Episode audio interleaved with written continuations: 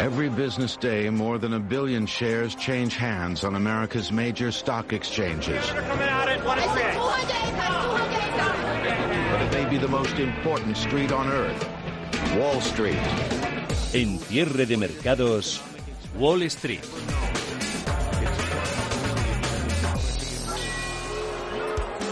Estamos en tiempo de descuento. Los descuentos para los que hacen shopping han vuelto a llegar a las bolsas este miércoles, este jueves, a medida que los plazos empiezan a agotarse. Los plazos para que haya estímulos antes de las elecciones norteamericanas, el plazo que le ha dado Reino Unido a Europa por el Brexit, el plazo para tener listos los tratamientos y las vacunas antes de que termine el año, para que se acorten los plazos de los confinamientos, carreras contra el reloj y a la bolsa le han entrado hoy los sofocos porque los riesgos son los mismos que ayer, pero la cercanía de las elecciones norteamericanas y los guidance que están dando las empresas del SP500 han hecho que los inversores vuelvan a probar también los frenos para conocer su estado. La geopolítica y los resultados empresariales marcan hoy el ritmo de los mercados, que han tenido clara la dirección desde el primer minuto, pese a algunos intentos de última hora de la Casa Blanca para levantar el ánimo de la parroquia. El futuro del Dow Jones cae hasta ahora un 1,22%, lo mismo que el del SP500 y el del Nasdaq algo más, un 1,63%. Las solicitudes por desempleo, además, Siguen por debajo del millón, pero han subido de nuevo esta semana. El Tresuría americano, el rendimiento está cayendo hasta el 0,69% y los activos refugio pues están, están hoy a tope, como por ejemplo el dólar. Javier García Viviani, muy buenas tardes. ¿Qué tal? Muy buenas tardes. Esa es la foto del momento.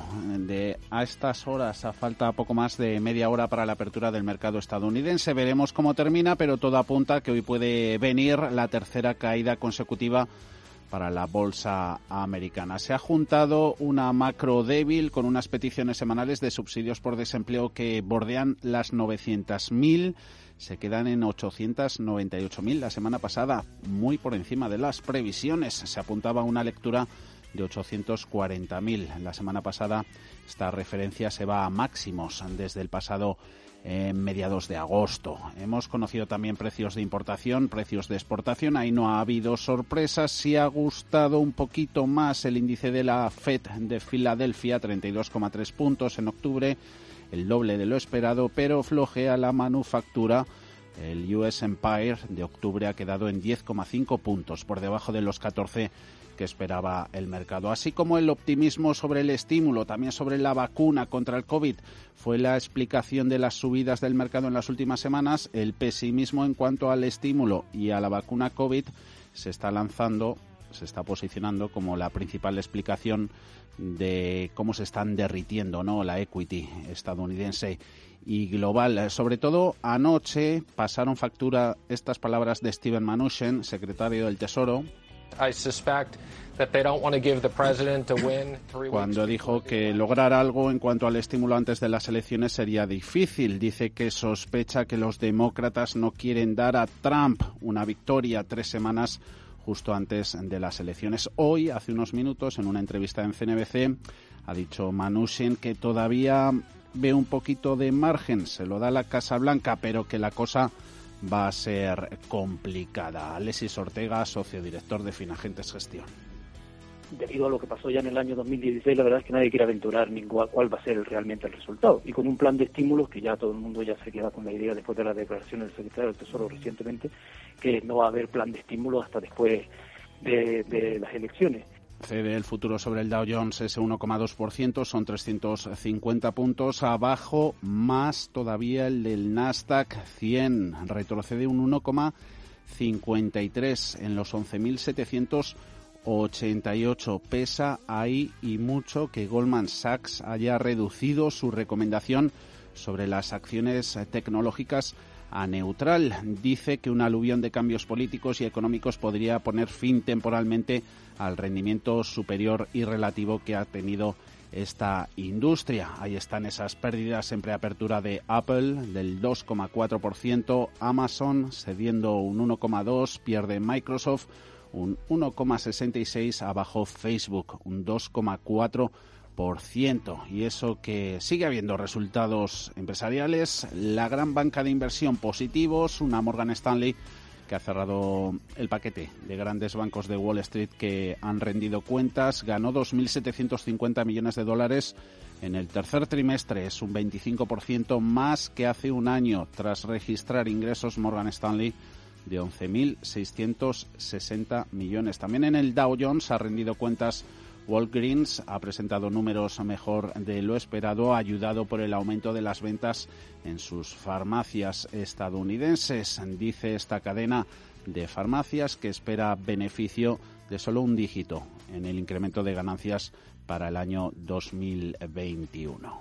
Faltan 19 días para las elecciones norteamericanas y conforme se acerca esa fecha y a pesar de la ventaja de Biden en los sondeos y en las encuestas, hay manos fuertes que prefieren a que pase ese día por si acaso, aunque también hay que decir que hay una importante corte de analistas que consideran que el mayor peligro y la mayor volatilidad van a llegar justamente los días previos al 3 de noviembre. Hoy sigue la campaña. Paul Mielgo, buenas tardes. Muy buenas tardes. El presidente Donald Trump ha montado en cólera después de que Facebook y Twitter decidieran limitar la publicación de un artículo del New York Post que vinculaba a Joe Biden y su hijo Hunter a una compañía energética ucraniana que figuraba en la investigación del impeachment a Trump. Facebook ha dicho que restringirá la distribución del artículo para frenar su difusión antes de que los verificadores de la red social tengan la oportunidad de evaluar su autenticidad. Por su parte, Twitter ha insertado una advertencia a los usuarios eh, que pinchan este artículo. Más tarde, la compañía ha decidido bloquear los enlaces a este artículo porque algunas de las imágenes contenían material que violaba las reglas de Twitter sobre compartir información eh, personal. Trump eh, no ha tardado en reaccionar en Twitter precisamente a esta decisión de las redes sociales ha tildado de terrible y llama de nuevo a eliminar las protecciones legales de las que disfrutan las grandes plataformas de Internet bajo la sección 230 de la Ley de Decencia en las Comunicaciones de 1996. Es terrible que Facebook y Twitter supriman la historia de los correos electrónicos que son la pistola humeante en relación al adormilado Joe Biden y su hijo Hunter en el New York Post, dice eh, Trump en eh, Twitter. En su mitin eh, de anoche en Des Moines, en Iowa, Trump exigía que el ex vicepresidente Joe Biden publique correos electrónicos y otros documentos que detallen los intereses comerciales internacionales de su hijo. Joe Biden debe publicar inmediatamente todos los emails, reuniones, llamadas telefónicas, transcripciones y registros relacionados con su participación en los negocios de su familia, tráfico de influencias en todo el mundo, incluida China e incluida Rusia. Cierre de mercados. Are you ready? I believe we are. United States Elecciones en Estados Unidos. than it was when I assumed office less than two years ago. I believe we're ready. This is our moment. This is our mission. Keep America great again. Carrera a la Casa Blanca.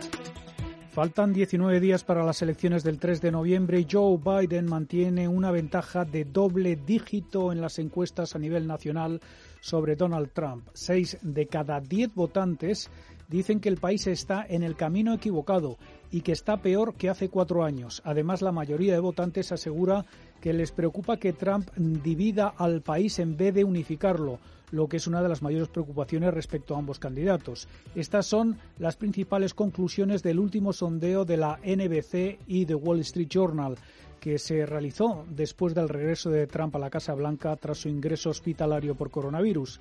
Biden aventaja a Trump en 11 puntos porcentuales, 53% para el demócrata frente al 42% del republicano. Este resultado es inferior en dos puntos a la misma encuesta realizada justo después del primer debate presidencial del 29 de eh, septiembre.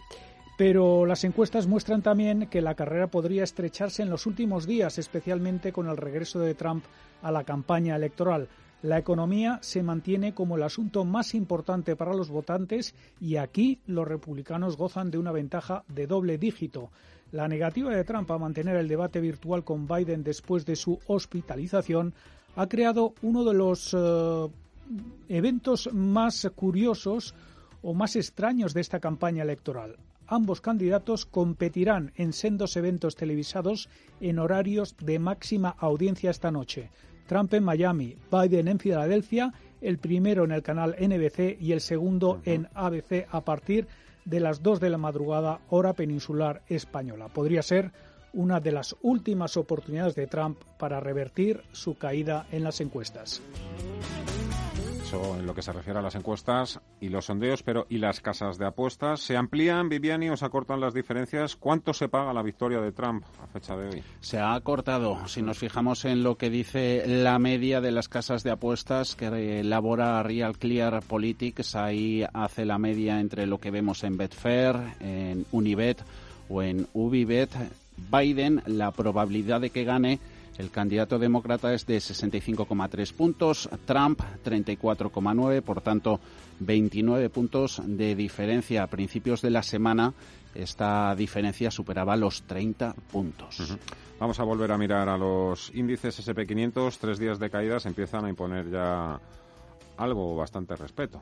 Sí, de momento y a pesar de las bajadas, la tendencia siguen diciendo los analistas técnicos, aunque ya son menos aseguran que sigue siendo alcista con soporte en el índice más amplio en el SP500 en los 3.420. Posible objetivo que sigue estando ahí lo acariciaba a inicios de semana los 3.600. Ya los niveles en concreto de soportes más próximos se sitúan en los 3.481, el siguiente en los 3.465. En cuanto a resistencias, también para SP 3.497, luego la siguiente sería en los 3.513. Para el Nasdaq tenemos ese primer soporte en la zona de los 11.747 el segundo más alejado 11.692, primera resistencia por encima tres puntos de los 11.800.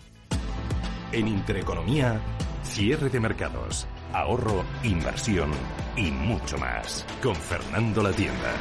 Hay inversores que prefieren recoger beneficios porque han comprado a precios interesantes durante la pandemia y a ellos se suman en días como hoy los más inquietos o temerosos porque no quieren tener problemas o porque ven que la situación con el COVID-19 se pone además cada día más dura, aunque no se ven ni seguramente se vayan a ver nuevas escenas de pánico en los mercados, como sucedió en la pasada primavera. Es como si estuviésemos viendo precisamente la misma película de terror que en primavera, pero de una forma más clara y con cosas sobre la mesa.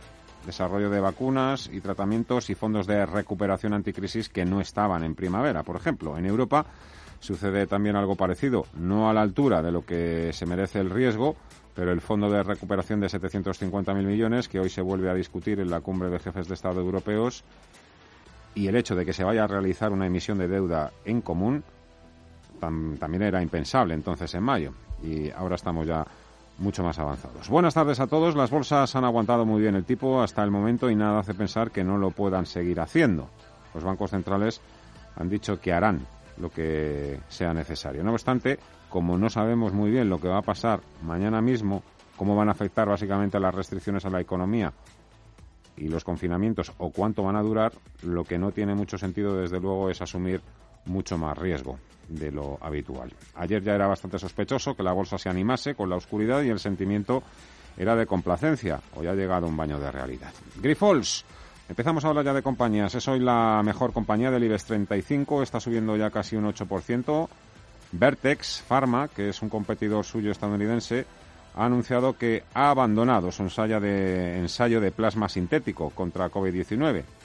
Así que esto deja en buen lugar a Grifols, que se queda prácticamente con ese nicho de mercado, y la compañía española ha llegado incluso a dispararse por encima del 10%. ¿Qué otras empresas, Viviani, están hoy a tope?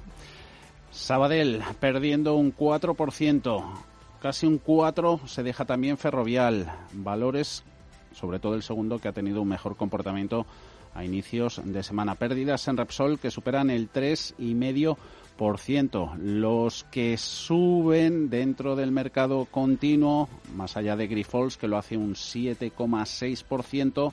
Renovables, Audax se anota un 4,8%. Buscamos en el lado de las caídas ese 29% en los 24 céntimos que cede Berkeley Energía hundiéndose en la bolsa ante el posible veto a la mina de uranio que está promoviendo en Salamanca, inversores que se han lanzado a vender después de que PSOE y Unidas Podemos hayan vuelto a plantear la prohibición de explotar minerales radiactivos en España. Otros sospechosos habituales que siguen estando en esta nómina de mayores caídas, Service Point Solutions, un 11,8, 10,11 es lo que pierde tubos reunidos. En la bolsa francesa del CAC 40 solo están subiendo dos valores y los más penalizados a estas horas por ese toque de queda que está suponiendo todo un revés para empresas francesas como la hotelera Accor, que está cayendo más de un 5%.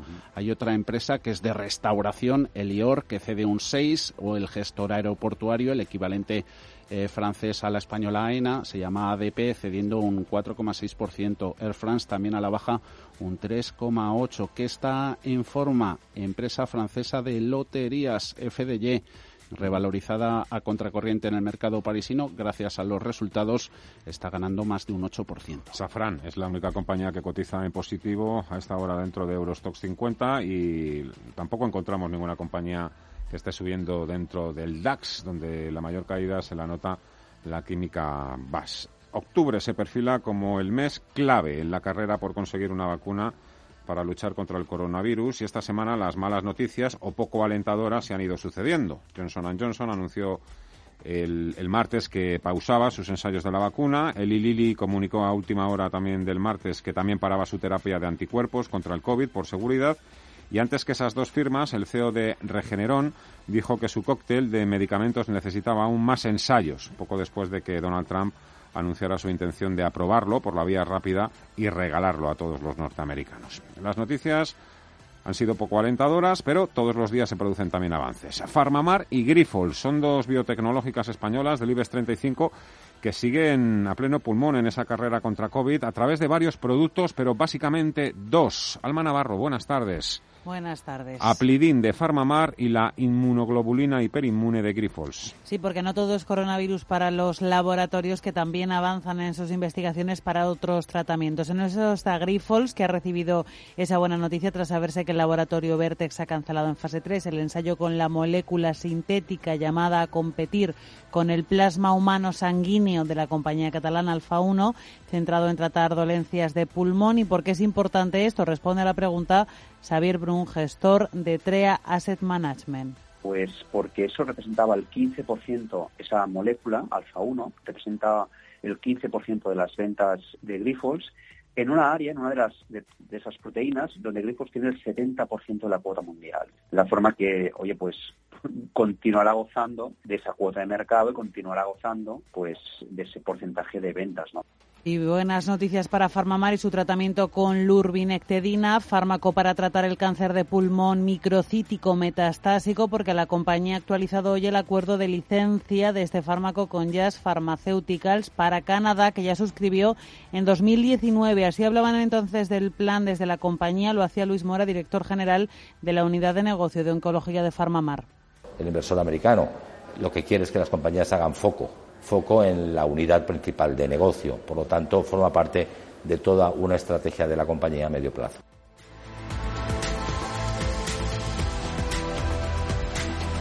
Farmamar podrá recibir hasta 5 millones de dólares entre el pago inicial aprobado en 2019 y los pagos por los hitos regulatorios de Canadá. El Gobierno aquí, mientras tanto, sigue intercambiando experiencias sobre el coronavirus y observando con cierta complacencia y con mucho alivio que la segunda ola no solo se ha quedado aquí en España y que se manifiesta ya con toda su crudeza en otras naciones europeas. Vamos ya, nos queda el sumario.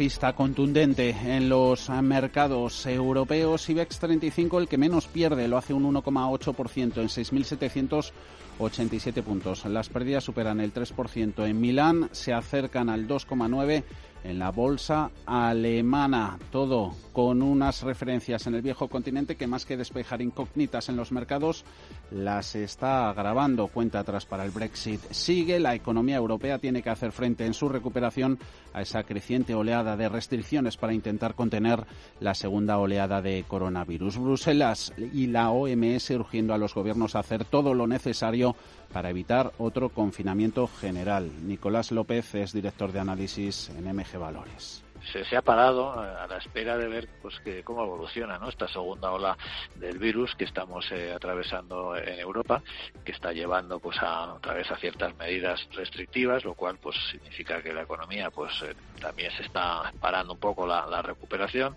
y, bueno pues eso plantea lógicamente incertidumbres respecto a cómo eh, cómo puede evolucionar en los próximos meses el reporte de la versión al riesgo en renta variable consolida las últimas subidas del dólar frente al euro con una divisa comunitaria moneda única atascándose en los 1,17 dólares y perfil más defensivo que adoptan los inversores cobrando también fuerza incluso dentro del mercado europeo de deuda pública. Compras que se concentran hoy en la opción más segura. Vuelve a mínimos el Bund alemán, subiendo en rendimientos el papel español e italiano. La segunda ola del coronavirus está dejando un reguero de nuevas restricciones de las que no se libra casi ningún país del entorno europeo. Londres ha sido la última capital en anunciar que pasa fase 2 de alerta y que desde la medianoche de este viernes prohíbe las reuniones de no convivientes en espacios cerrados. Además, los bares tendrán que cerrar a las 10 y en las terrazas se podrán reunir un máximo de seis personas. Así lo ha anunciado el alcalde de la capital británica, Sadid Khan, y desde la medianoche del sábado Francia impone toque de queda entre las 9 de la noche y las 6 de la mañana en la capital, en París y en otras ocho ciudades. Dice el presidente Emmanuel Macron que es una medida muy restrictiva, pero que lo que quiere es evitar un nuevo confinamiento. Las restricciones crecen aquí en España. Desde la próxima medianoche, Salamanca queda también cerrada de forma perimetral y lo que parece no avanzar al mismo ritmo son las certezas en torno a una vacuna o un tratamiento contra el coronavirus. Estamos a las puertas de la próxima reunión de la FDA, el organismo que controla en Estados Unidos la aprobación de ese tratamiento contra el coronavirus y las noticias de los laboratorios no están siendo los, las mejores. Johnson Johnson y Eli Lilly tienen sus ensayos en stand-by. Moderna habla de resultados provisionales, pero en noviembre AstraZeneca habla de finales de 2020 y las que aún no se han pronunciado y hablaron en su momento de octubre son Pfizer y BioNTech. La reunión el día 22. El Gobierno envía hoy el plan presupuestario y de recuperación a Bruselas para cobrar cuanto antes los fondos europeos. En la capital comunitaria comienza hasta ahora la cumbre de dos días de jefes de Estado y de Gobierno de la Unión Europea. No se vislumbra un acuerdo sobre el reparto del Fondo de Recuperación y el presupuesto común plurianual de 1,8 billones de euros en total. El presidente de Analistas Financieros Internacionales, Emilio Ontiveros, asegura que los fondos europeos podrían retrasarse si España lleva a la Unión Europea problemas internos como la polémica propuesta de reforma de elección de jueces en el Consejo General del Poder Judicial. No debemos lavar los trapos sucios fuera. Y, desde luego sería una locura ¿no? que alguien asimilara eh, la situación política en España a la de Polonia o Hungría, ni mucho menos, ¿no? Pero es verdad, es verdad que si llevamos a Bruselas problemas internos, eh, se puede dificultar. No es que vayan a haberse comprometido los recursos, pero desde luego retrasar. Por otro lado, se espera que los líderes europeos digan hoy que no se ha avanzado lo suficiente para un acuerdo posterior al Brexit. Los derechos de pesca y las ayudas estatales presentan los principales obstáculos. También los líderes discutirán la política climática y probablemente llegarán a la conclusión de que necesitan más tiempo para decidir sobre un objetivo de emisiones más ambicioso para 2030. Un día, pues, de no acuerdo en Bruselas, aunque esto no significa que Europa no siga avanzando. Pero las cosas de Palacio van despacio.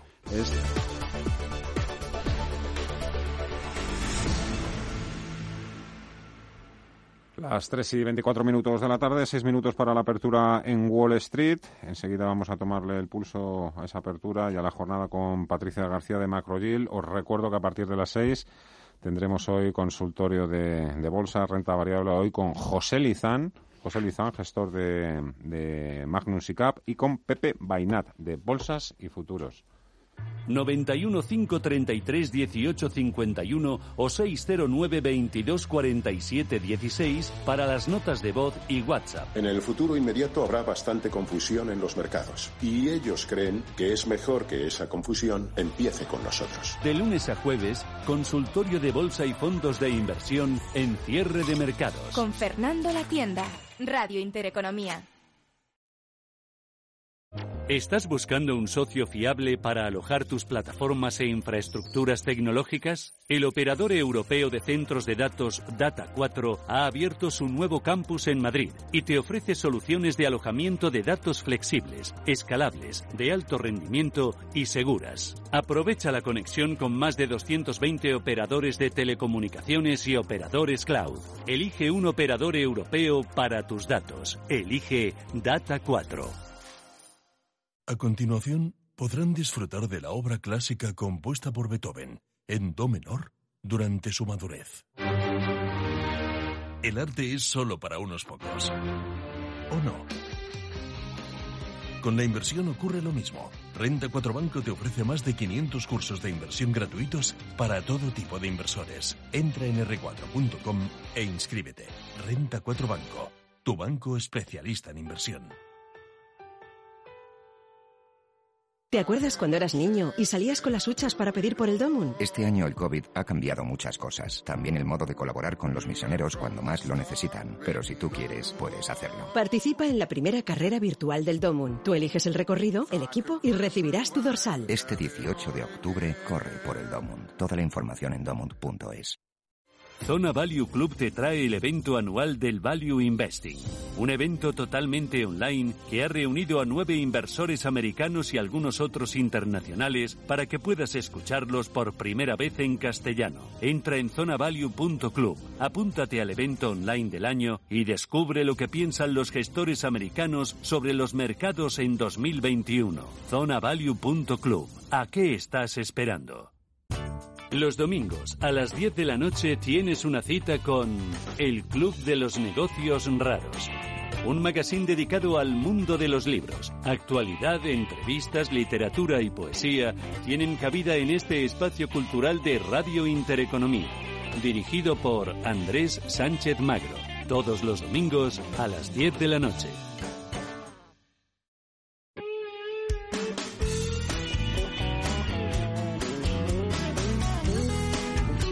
Menos de tres para la apertura en Nueva York. Tenemos tiempo para hablar, por ejemplo, eh, Viviani, que dicen hoy en sus informes los bancos de inversión y que están arrojando hasta el momento los resultados empresariales que se han, que se han publicado. 37 de 500, no, bueno, ya serán algunas más. Este dato, 37 de 500 en el SP, lo había escuchado esta mañana. Claro, sí. Pues hasta ayer al cierre. Hoy se han sumado Morgan Stanley, Walgreens, así entre componentes que son del Dow Jones de Industriales. Por cierto, que nos está llamando la atención las palabras del CEO de este banco, de James Gorman. Le han preguntado que por qué si sus resultados han sido buenos, cierto que ha superado las previsiones tanto en BPA, en beneficio por acción, como en facturación ingresos, el mercado le está castigando, aunque sea con ligeras pérdidas del 0,4%, no llegan en preapertura. Ha dicho literalmente que el mercado puede ser realmente estúpido. Este martes comenzó oficiosamente esa temporada de resultados del tercer trimestre en Wall Street. Bancos de inversión, también minoristas, aerolíneas han sido protagonistas con sus números. En general han informado de ganancias muy por encima de las expectativas, con incrementos medio de casi el 25%. ¿Qué esperan los expertos? Pues el consenso que recoge Bloomberg es claro. El tono va a ser mejor que en el del trimestre pasado, pero todavía el BPA, el beneficio por acción de las empresas que forman parte del índice más amplio del SP500, se contraerá un 20% con respecto al mismo periodo del año pasado. Lo hacíamos mención antes en el capítulo de bancos de inversión, Goldman Sachs advirtiendo que espera mejor comportamiento, ojo, relativo de bancos y fabricantes de coches frente a las tecnológicas en Estados Unidos, motivado por subidas en la parte larga de la curva, hoy deshaciéndose en gran parte por la política, una victoria demócrata y mejoras en la lucha contra el coronavirus. Ha bajado su recomendación sobre las tecnológicas a neutral. Goldman, por otro lado, piensa que el acuerdo del Brexit, iba a ser el deadline hoy, 15 de octubre, llegará finalmente en noviembre. Apuntamos también Allianz, dice que los mercados financieros podrían seguir siendo volátiles a medida que nos acercamos a las elecciones americanas, especialmente con la perspectiva, dice, de un resultado controvertido.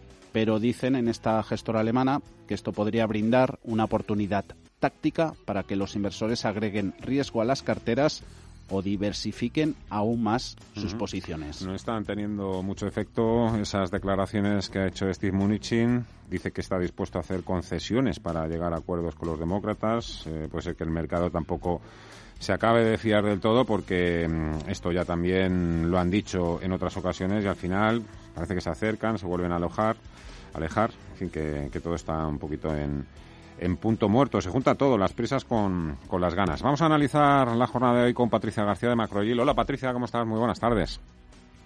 Hola, muy buenas tardes. ¿Qué tal? Bueno, hoy tituláis en vuestra newsletter que enviáis a, clientes y um, ¿no? Que otra vez ha activado aversión al riesgo. El titular lo dice todo un poco. Sí, bueno, eh, también tenemos que pensar que estamos en un periodo de mucha volatilidad. Tenemos muchísimos frentes abiertos, mucha incertidumbre. Venimos de una semana con alta, con muchas alzas. Eh, estaba el Standard Poor's cotizando de nuevo cerca de, máximos, con lo que es normal que eh, con todos los frentes que, que tenemos abiertos el mercado se, tome un respiro y, ponga un poquito de posición de aversión al riesgo porque los riesgos siguen estando ahí. Tenemos muchísimos, muchísimos frentes abiertos. La pandemia, las elecciones en Estados Unidos, el, famoso eh, quinto paquete de estímulo fiscal que estabas comentando tú ahora mismo. Eh, hemos conocido hoy un dato de paro semanal en Estados Unidos que demuestra que, que, bueno pues que esos eh, ese paquete fiscal puede ser necesario y, y, bueno tenemos también el Brexit algunas noticias en las tecnológicas está el mercado muy muy pendiente de muchas cosas y es normal que mm, habiéndonos acercado a máximos pues decidan ponerse un poquito en, modo risk off.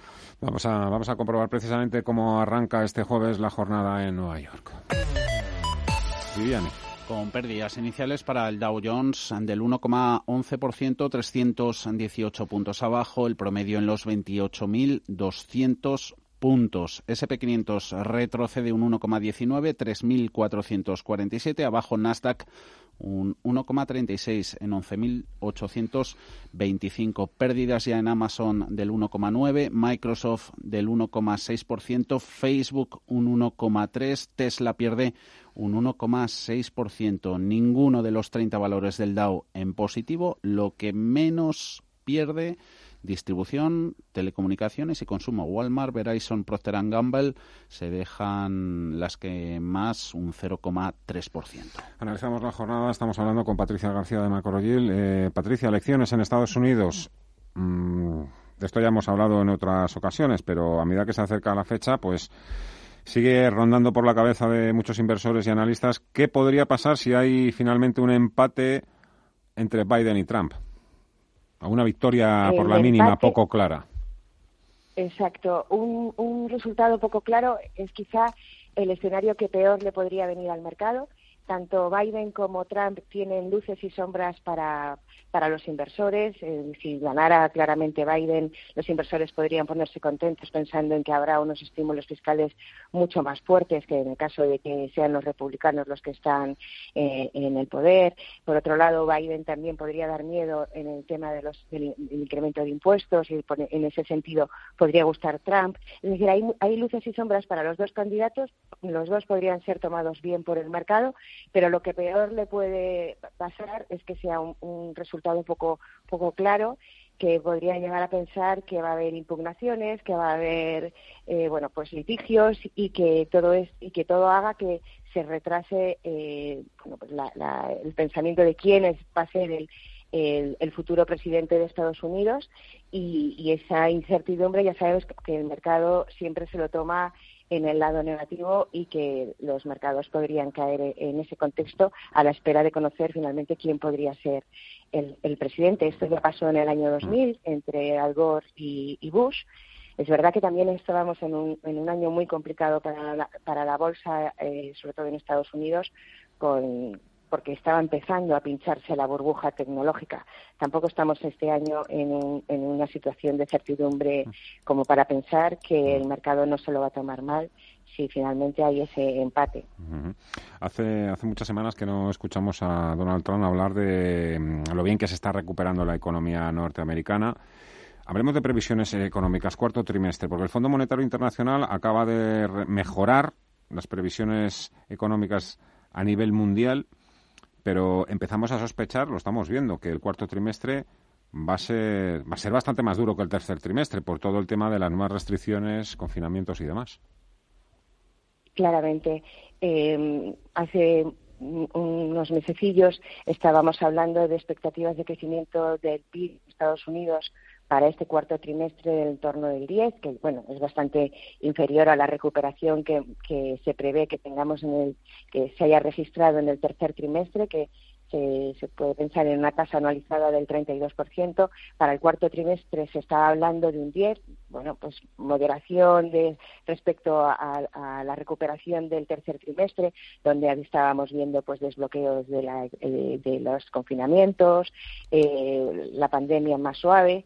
Pero claro, en este cuarto trimestre estamos empezando con de nuevo confinamientos, el incremento de la pandemia, la vacuna que no está claro cuándo va a llegar y, bueno, pues se están moderando esas estimaciones y ya se está hablando de una tasa anualizada del 2,5% para este cuarto trimestre. Es una, desaceleración clara de, esa recuperación y, la pandemia no nos deja tener una visibilidad mm, superior. Y este, los, los, datos de empleo de esta semana en Estados Unidos, bueno, los, las peticiones de desempleo es una muestra del temor que tienen las compañías a lo mejor a lo que puede venir.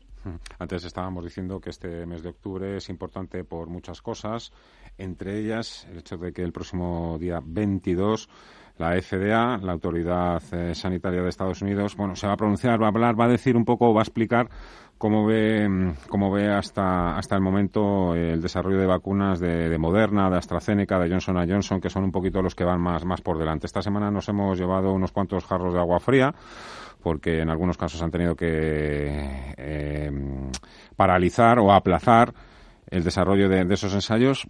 ¿Qué le parece? Bueno, ya sabemos que el mercado es hipersensible, ¿no? Ante las buenas y las malas noticias, pero eh, ¿tan malo sería que no hubiese vacuna en 2020? Bueno, yo creo que es bastante probable que, que no la acabemos teniendo o que en caso de que esté, pues sea difícil que nos las eh, estemos poniendo suficientes personas como para poder pensar que, que, la incidencia del coronavirus va a bajar con claridad en mayo, pues claro, siempre se ve, uy, el final de año está muy lejos y va a haber un montón de vacunas, hay un montón de proyectos en marcha. Es normal lo que ha pasado esta semana, de que un par de proyectos tengan que frenar, es lo normal en un proceso de investigación de una vacuna. Pero claro, ahora mismo estamos hipersensibles a eso y es que el fin de año, antes en mayo podía parecer lejos, pero es que ahora lo tenemos a la vuelta de la esquina. El, mercado necesita un poquito más de concreción o más certidumbre respecto a qué es lo que va a pasar con, las vacunas. Es verdad que hay un montón de vacunas que se están investigando, también eh, test más rápidos, que eso también puede ayudar a que la economía pueda fluir un poquito mejor, también medicamentos, es decir, se está avanzando bien, pero el mercado ya está siendo más exigente respecto a resultados o a certidumbre. Patricia García, de Macrogil, como siempre, muchísimas gracias por los comentarios. Que vaya todo muy bien, muchísima salud. Mucha suerte. Hasta otra. Muy buenas uh, tardes. Muchísimas gracias a vosotros. Adiós. Eh, ¿Algún apunte más, Viviani, que quieras? Más apunte sí, porque nos habíamos dejado por la mitad ese informe de Allianz que tenía consideraciones al respecto de todas las implicaciones en cuanto a las eh, en cuanto al resultado de las elecciones presidenciales. La preparación para las mismas se caracterizan, dicen, por la típica volatilidad del mercado y este año se ha visto exacerbada por la pandemia del COVID-19. Si vemos un resultado electoral definitivo y desarrollos favorables, dicen en Allianz, esperamos que un conjunto más amplio de sectores y regiones se puedan beneficiar en 2021. Es, por tanto, uno de los bancos de inversión más optimistas. Y a seguir con atención en cuanto a más valores calientes, Fastly está cayendo más de un 20%. Se confirma el castigo que estaba sufriendo en preapertura el jueves. Ha dicho que el gigante chino de Internet ByteDance, su cliente número uno, gastó menos de lo previsto en el tercer trimestre en servicios de almacenamiento en la nube como resultado de la creciente tensión comercial entre Estados Unidos y China. ByteDance es la filial de WeChat y este es el principal cliente de Fastly y esta está cayendo con mucha fuerza en el mercado americano.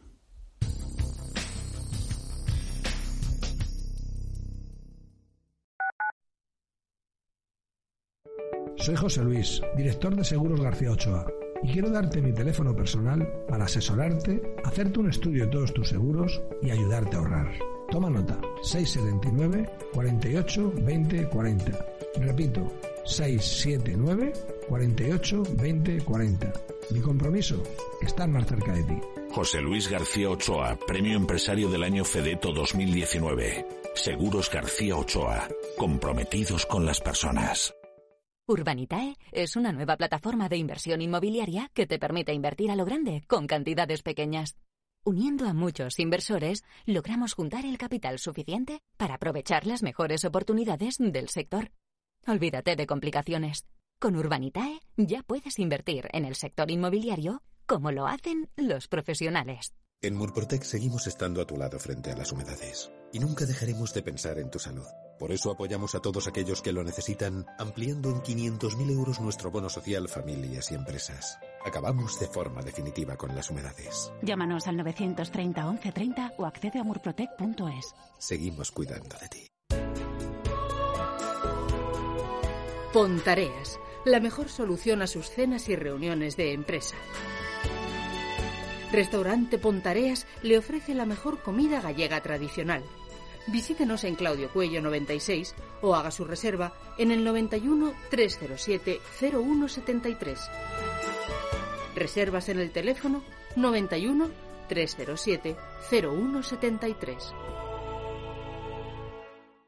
Radio Intereconomía, en el 95.1 de frecuencia modulada, número 1 en información económica, Capital Intereconomía, cierre de mercados, Radio Intereconomía, en el dial 95.1. Di que nos escuchas.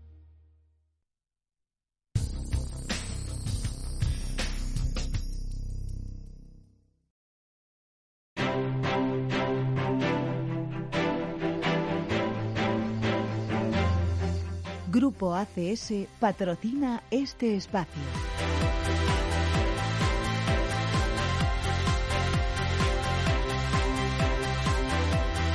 Las 13 y 42 minutos de la tarde, IBEX 35, 6803, es 1803 puntos, abajo un 1,64%. Está lloviendo muchísimo más en París o en Frankfurt, por ejemplo, pero bueno, vamos a centrarnos principalmente en el IBEX 35, donde incluso hay alguna que otra compañía que se suma también, pues eso, al alza en Grifols y Farmamar.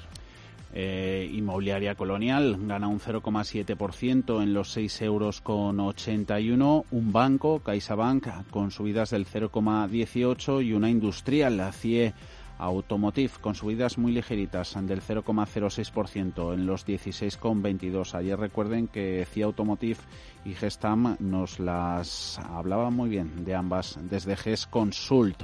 En el lado negativo ahí están las pérdidas para Repsol, cede un 3% en línea con lo que retroceden los dos barriles de referencia de petróleo. El jefe de la OPEP ha dicho hoy que el crecimiento de la demanda es anémico Naturgy con descuento del 3%. Hoy llama la atención eso, como se está metiendo alguna defensiva utility en la nómina de mayores caídas. Caso también de Enagas, penalizada con un recorte del 2%, su precio en los 19 euros con 33.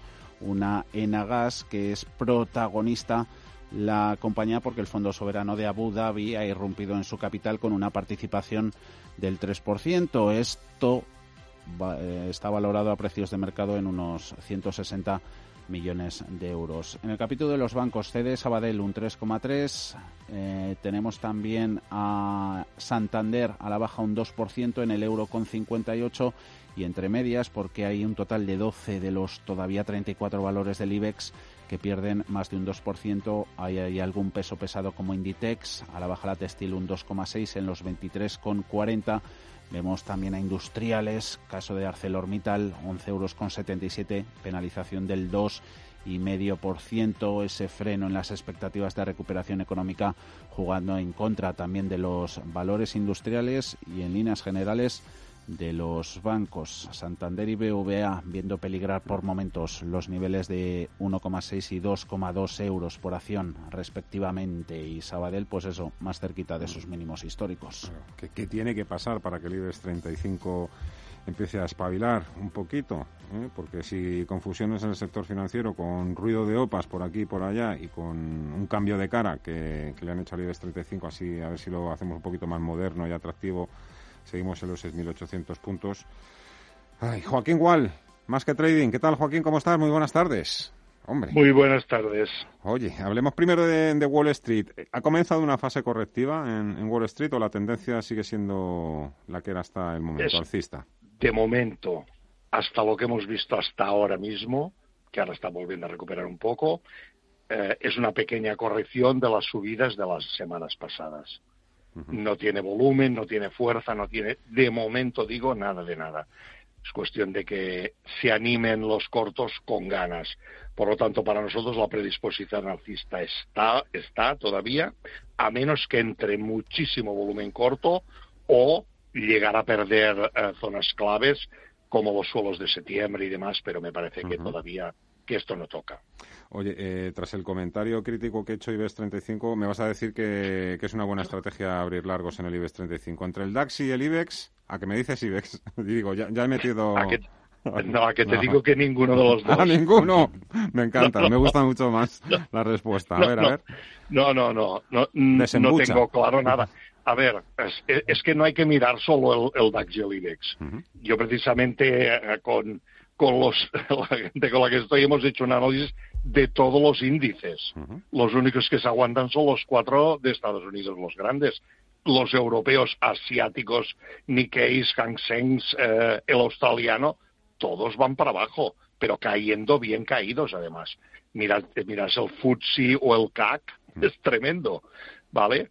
Eh, la, la caída de hoy del DAX lo pone todo feísimo, sinceramente el IBEX mm, no tiene fuerza para subir ni de broma, ¿no? O sea, mientras no recupere los 7.000 con, con ganas, olvidémonos de volver a ver nada más eh, y ponernos largos, yo, vamos, ni, ni de broma, ¿no?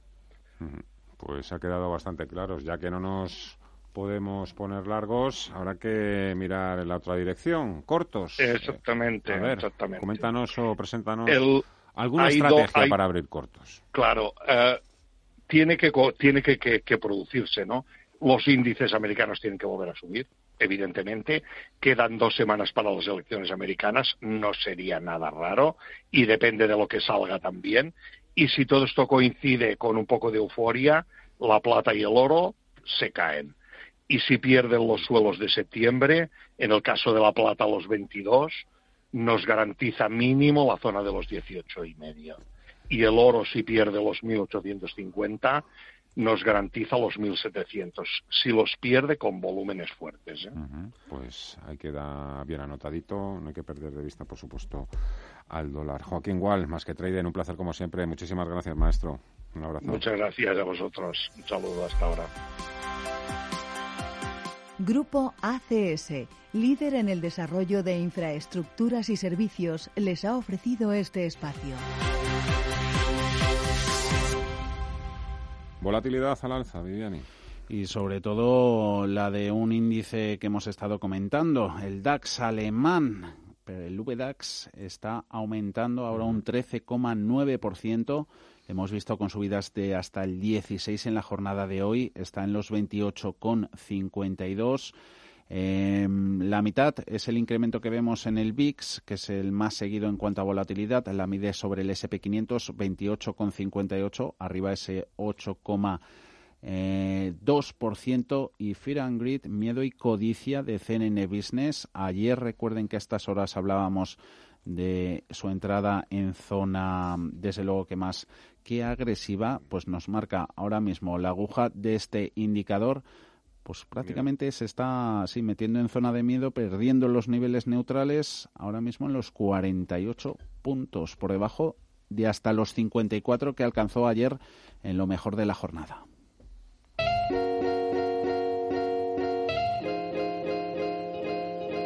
Las comunidades de vecinos son uno de los lugares que han tenido que readaptarse a la crisis del coronavirus. Los hogares son las estancias donde pasamos la mayor parte del tiempo, por supuesto durante el confinamiento, pero también ahora. Y también es importante pensar en las zonas comunes porque deben estar sometidas a una serie de normativas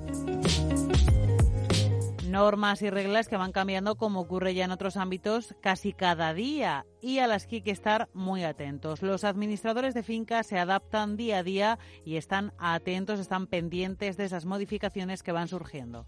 Nuestra misión es ser proactivos en todo momento y, la proactividad es anticiparse a, cualquier posible problema y, a las necesidades que tiene el otro. ¿no? Entonces lo que intentamos es pues trabajar para que no existan problemas y, y eso es nuestro objetivo principal, ¿no? Y que todo el mundo esté tranquilo porque está bien informado, porque está todo bien eh, cuidado y, y, porque el mantenimiento de los edificios es el correcto.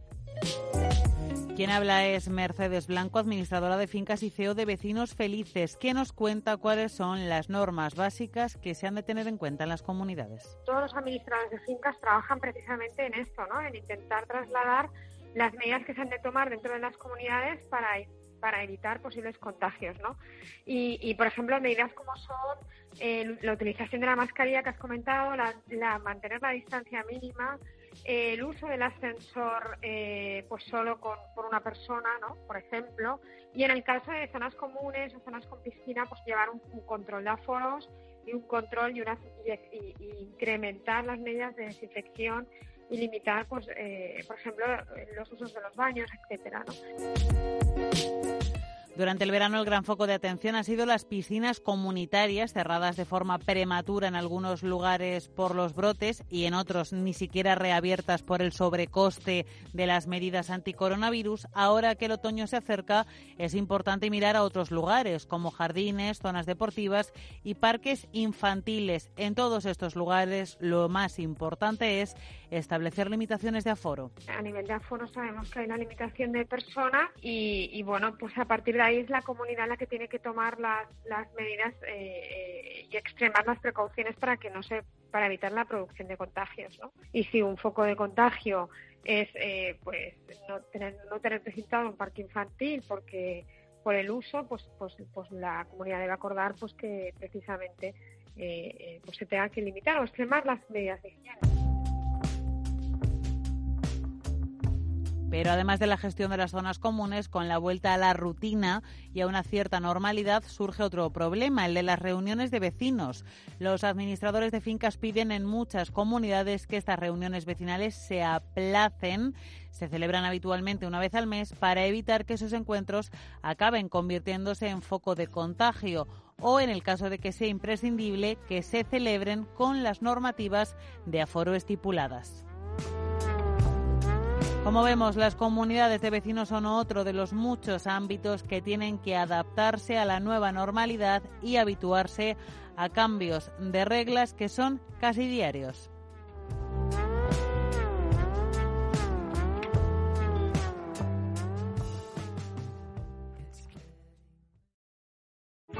Bontobel Asset Management. Calidad suiza con el objetivo de obtener rendimientos superiores a largo plazo. En Bontobel Asset Management siempre estamos a la vanguardia de las inversiones activas en bonos y acciones. Para más información, entre en nuestra página web bontobel.com barra am. Bontobel Asset Management, su especialista global en fondos de inversión. Si mantienes la cabeza en su sitio, cuando a tu alrededor todos la pierden, si crees en ti mismo cuando otros dudan, el mundo del trading es tuyo. Trading 24 horas, un sinfín de oportunidades. Cuando ves la oportunidad, IG. Todas las operaciones conllevan riesgo. 76% de las cuentas de inversores minoristas pierden dinero en la negociación de CFD con este proveedor. Debe considerar si comprende el funcionamiento de los CFD y si puede permitirse asumir un riesgo elevado de perder su dinero.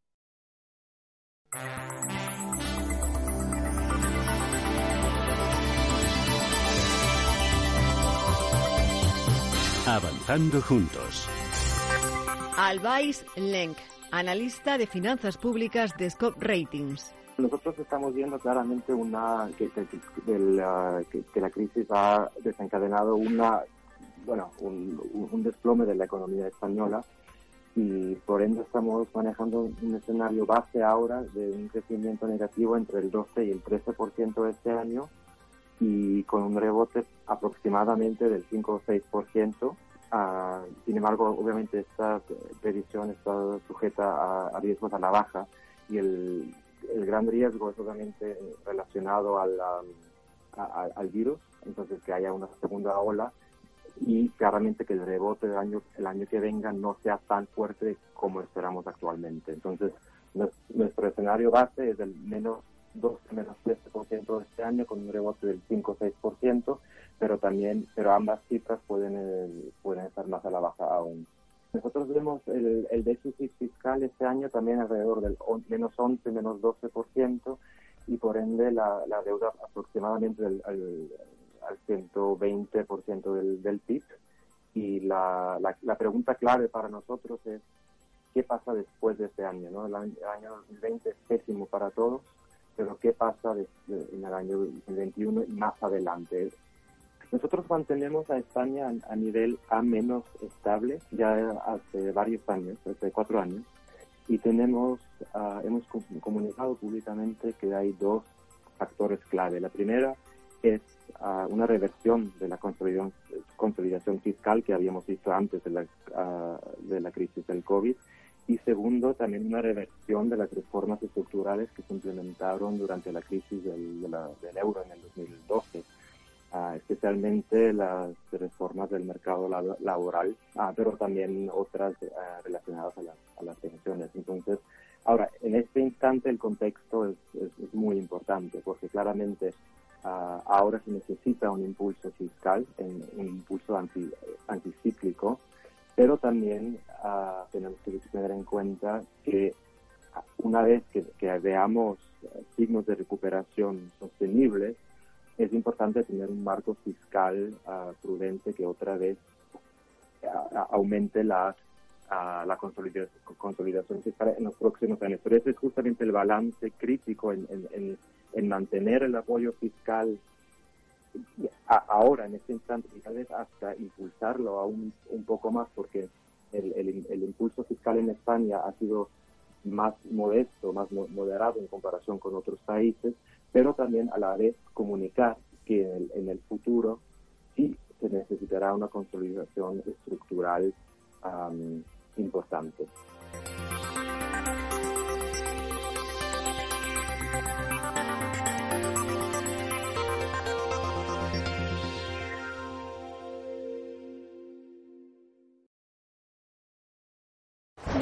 Métete debajo de mi paraguas. Siempre hay alguien que cuida de ti. En Autocontrol, anunciantes, agencias y medios, llevamos 25 años trabajando por una publicidad responsable. Campaña financiada por el Programa de Consumidores 2014-2020 de la Unión Europea.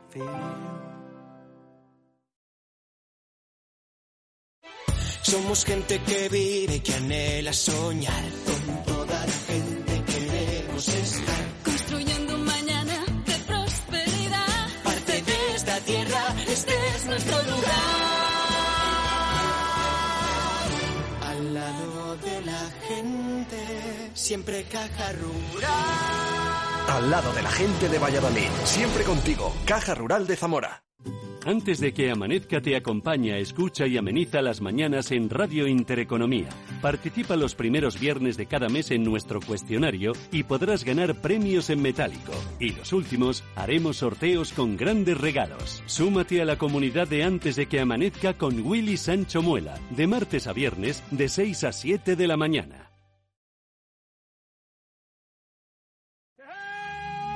Si tu pasión es la caza, sueñas con el sonido del río mientras lanzas tu caña, o simplemente disfrutas del campo y la naturaleza, este es tu programa. Caza, pesca y naturaleza. Todos los sábados y domingos de 7 a 8 de la mañana en Radio Intereconomía. Coordina Marcos Ruiz. La información tiene muchos puntos de vista, pero el tuyo lo tenemos los viernes por la noche en Informe Chorbinson, con Javier Chorbinson, en Radio Intereconomía.